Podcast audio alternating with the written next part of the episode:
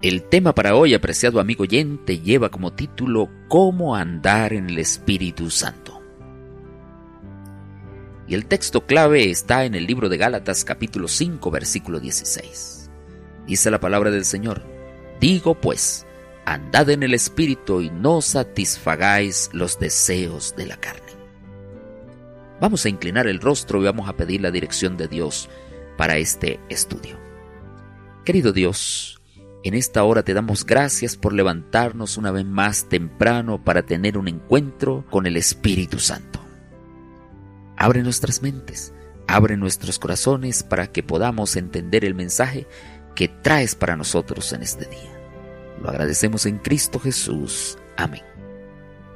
Conocer a Cristo y ser bautizado y andar en el Espíritu son tres aspectos fundamentales en el plan de la salvación pero Satanás hará todo lo posible para impedir que este ciclo ocurra en nuestra vida cristiana.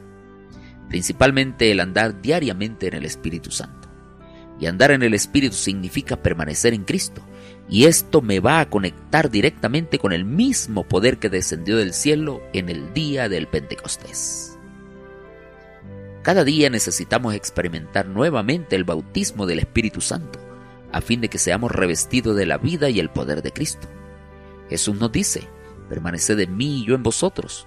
Como el pámpano no puede producir fruto por sí mismo, si no permanece en la vid, así tampoco vosotros si no permanecéis en mí.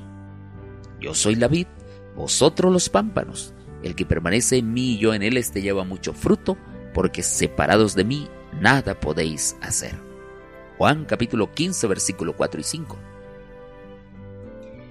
No es suficiente para la salvación solamente conocer a Cristo y ser bautizado. Es necesario permanecer en Él cada día, porque así vamos a tener los cuatro elementos básicos que nos mantendrán en la cima. Y estos cuatro elementos son la vida, la productividad, el poder y la comunión.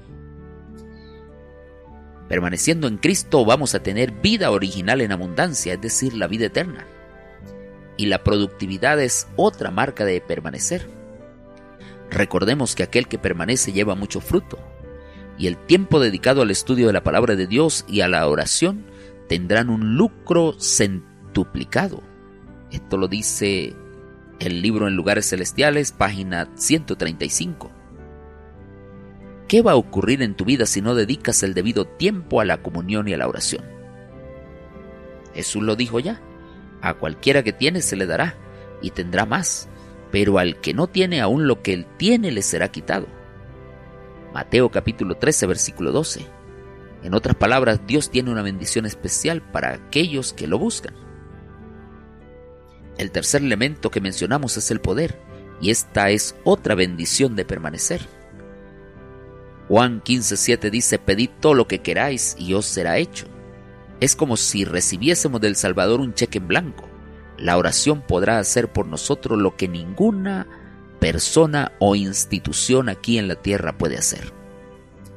Y el camino a Cristo, la página 85 dice, la oración es la llave en la mano de la fe para abrir el almacén del cielo, en donde están atesorados los recursos infinitos de la omnipotencia. La comunión con Dios, apreciado hermano, es la vida del alma. La comunión con Dios nos concede una experiencia diaria que verdaderamente hace nuestra vida plena, hace que en ella haya alegría.